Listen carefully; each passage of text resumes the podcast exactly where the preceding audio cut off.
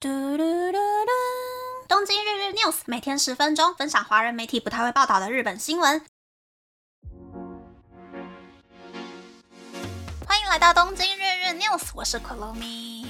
吼，昨天早上在公司，我差点就要牙起来了。有一个在谈要不要合作的客户，他们公司的电脑安全等级设定的很高。三个礼拜以内，我换了很多种方式，那边就是看不到提案书。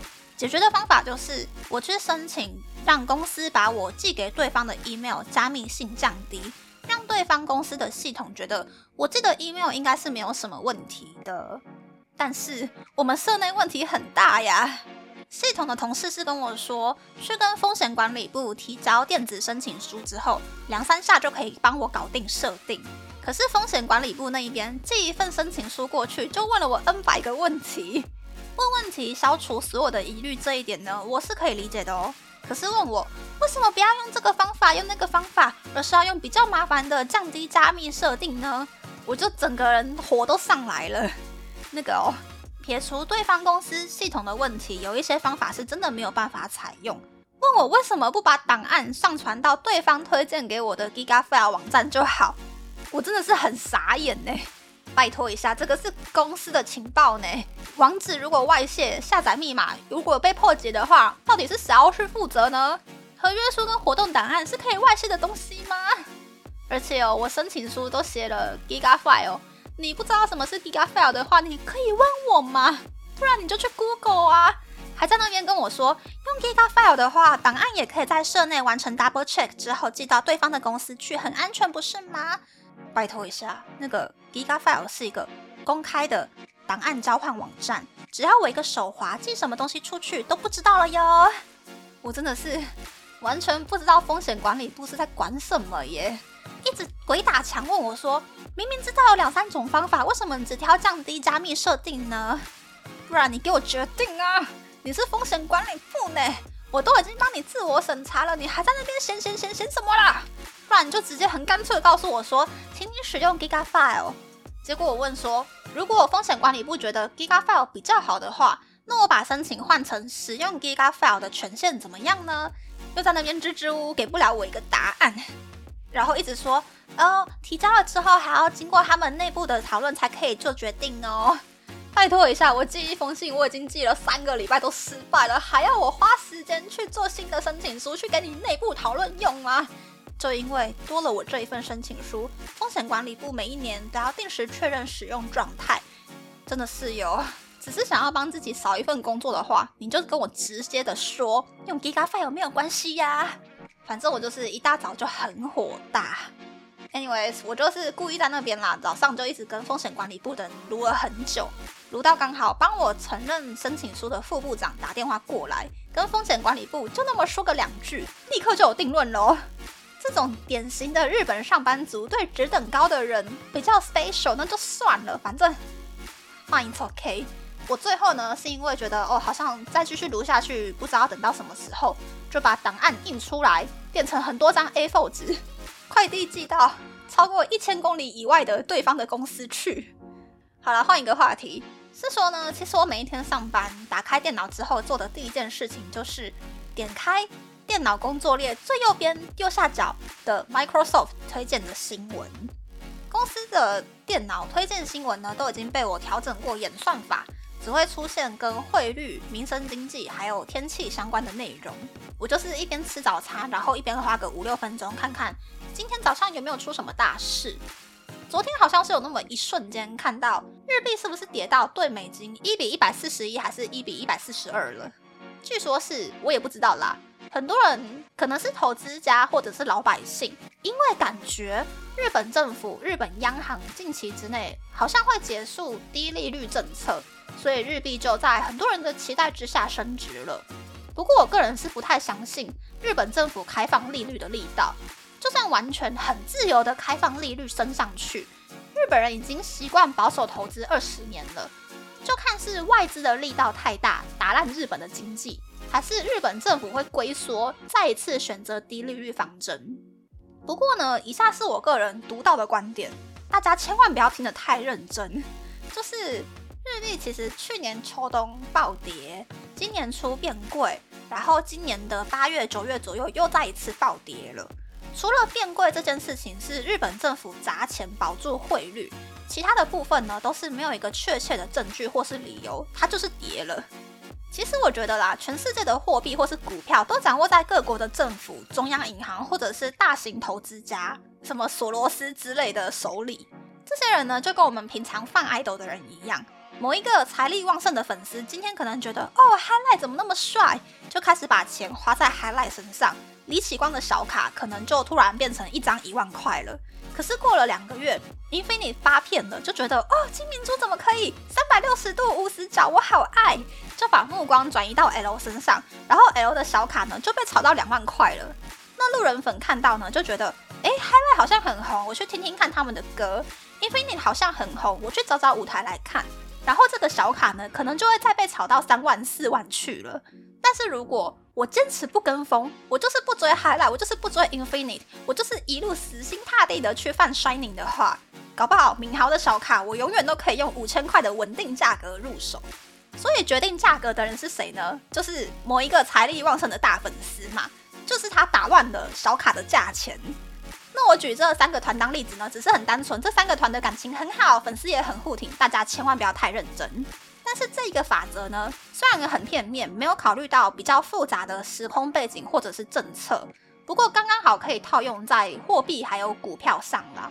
突然涨了或是突然跌了，理由什么的其实都不是很重要，因为理由都是政府或是投资家准备好给我们看的。不过呢，比较仰赖短期投资暴富的人，可能会很想要知道理由就是了。再来是介绍新闻的时间了。我已经连续好几天介绍自民党了，所以我要先暂停三天不谈政治。先来说呢，昨天介绍的亚马斗的物流中心故障的部分好像是排除了，所以现在虽然配送会 delay，但是至少物流又慢慢的活过来了。再来是呢，我已经忘记是第几集有介绍过，日本呢为了避免被仙人跳等等的感情纠纷或者是一些嗯坏坏的案件发生。所以日本政府之前委外制作的合意爱爱 APP Kitaro 在昨天正式上线。登录账号之后呢，只要准备一起爱爱的对象，扫自己的手机 APP 显示的 QR code，就可以留下法律上两个人是合意爱爱的证据。之前其实 APP 预定是要更早上线的，可是因为很多人怕说，如果其中一方是被威胁点下同意的按钮。或者是说，情侣不一定每次都是在合意的情况之下爱爱的嘛，所以那个系统貌似又做了一些设定上的加强。然后这个加强的方法呢，就是搭配 LINE 的贴图，留下每一次爱爱是合意还是不合意的证据。其实这个 APP 的 idea 出发点，我是觉得还蛮好的。可是问题是，假如哦两个人看对眼，天雷勾动地火的时候，掏出 APP。是不是感觉挺解嗨的？或者是大家 A P P 都已经设定好了，手机放在旁边开始爱爱，那你不能够保证说对方是不是有在偷录音、偷录音，就觉得手机在旁边很没有保障。总之啊，就是如果来日本有需求的人呢，可以先研究看看 Kitaro 这个 A P P，以备不时之需。最后是日本的有自己出版参考书的超级大型补习班 b e n e s e 对六百名高中生进行了金钱方面的调查，百分之三十七点四的人觉得自己以后一定会变成有钱人，百分之四十点六的人觉得自己以后应该会变成有钱人，而非常非常想要变成有钱人的人只有百分之五点三。另外呢，百分之四十一点四的人觉得。年薪超过日币一千万元就是有钱人，但是只有百分之六点九的人觉得自己将来可以得到日币一千万元的年薪。不过，又有百分之十二的人觉得自己以后的年薪不到日币三百万元。询问高中生将来找工作的时候会重视哪一些条件？百分之四十六点一的人重视工作是否安定，百分之四十点五的人重视薪水是否够多。百分之三十八点七的人重视工作有没有成就感，对此呢，百分之二点九的人表示将来想要创业。嗯，这个嘛，也不能说日本的高中生很悲观啦。毕竟我自己以前就是被新闻讲的二十七 K 吓到，想说哇，二十七 K 在台北生活的话，应该会饿死吧。所以毕业之前才会以出国工作为目标去投履历。但是我真的真心的觉得，大人家长们的观念真的是会深深的影响小孩子。我第一次换工作的时候，工作经验很少的我妈就觉得，在大公司很安静啊，干嘛要换工作？给了我好多个不可以换工作的理由。可是我那个时候觉得，在迂腐的大公司工作的很多前辈，因为习惯了安定，即使年轻的时候做出了很多贡献，可是过了五十岁，工作稳定，家庭也稳定，小孩子可能大学也毕业了，不需要去养家了之后，就忘记要努力。等到公司想要裁员的时候，这一些前辈们就第一个被优退掉了。所以我很不理解，我妈为什么要逼我留在一个我觉得很不安，然后会影响我的状态的地方继续工作。然后因为我实在是太不理解我妈的想法了，所以我就先把我妈给封锁掉了。但是之后呢，还是会出现那种一个人觉得很辛苦、很累的时候嘛。我记得有一天下班回家之后呢，我就整个情绪崩溃、爆哭。打给那个时间点只有一个人在家的我老爸，我爸就是那种很传统、很能够忍耐、整天工作拿薪水回家的人，所以其实我也没有跟我爸谈过一些很认真的事情。我爸接到我电话的时候，他好像整个人吓到了，明明是要吃晚餐的时候，可是他就默默的拿着手机听我哭了快要半个小时吧，之后就跟我说。他小时候，全村子里面就他一个人领了公费，离开超级无敌乡下的老家，去台北念高中的事情。那个年代啦，在乡下大家生活都是讲方言呐，可是到台北，大多数的人都是讲国语。乡下人跟台北人的生活习惯也很不一样。但是我爸就只是很简单的跟我说，他知道我一个人很辛苦，然后也可以理解我的心情。那个好像是我第一次在亲近的人身上得到共鸣。我爸说他不懂坐办公室工作的环境，或者是我满脑袋超级复杂的想法，但是他支持我的每一个决定，所以我就很放心的换工作了。我觉得好像让我舍弃安定感，去追求薪水还有自我满足感的人，应该就是我老爸吧。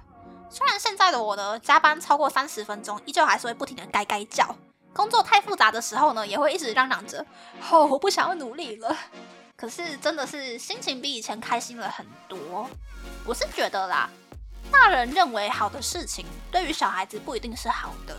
虽然小孩子是看着大人的背影成长的，最开始一定是会把大人当成目标去前进。但是不论小孩子几岁了，在小孩子死不了的情况之下呢，多给小孩子一些自由选择的空间吧。如果你觉得年薪高是好的，然后就一直去逼小孩子念书的话，我觉得小孩子也不一定会过得比较幸福。那你觉得自己的工作就是阶级很低，以后的小孩子也只是复制你的阶级拿低薪的话，也千万不要把这一种负面的情绪或者是你的既定观念去套用在小孩子的身上。搞不好小孩子的薪水是你的两倍三倍也说不定，他的成长空间很大，他的变化他的可能性也很多。所以我觉得我自己如果以后变成了家长，或者是将来可能在工作上面有遇到一些需要去教育的晚辈的话，我应该也是会让他们去自由的做吧，然后远远的看着，只要没有死掉的话，就开心的玩吧的那种感觉。啊，没有想到这一集前面火大到爆炸、超级激动的结尾居然那么的真挚呢。那么这次的分享就到这边，不知道大家喜不喜欢这样的节目呢？欢迎大家留言和我分享你的想法。喜欢这个节目的朋友，可以在 Apple、Spotify、s o n KKBox、First Story、Mixbox 等 Podcast 平台和 YouTube 订阅《东京日日 News》，多多按赞、评分，或是在 s o n 小额赞助这个节目。还可以在 Instagram 追踪《东京日日 News》JJ Talk 的账号哦。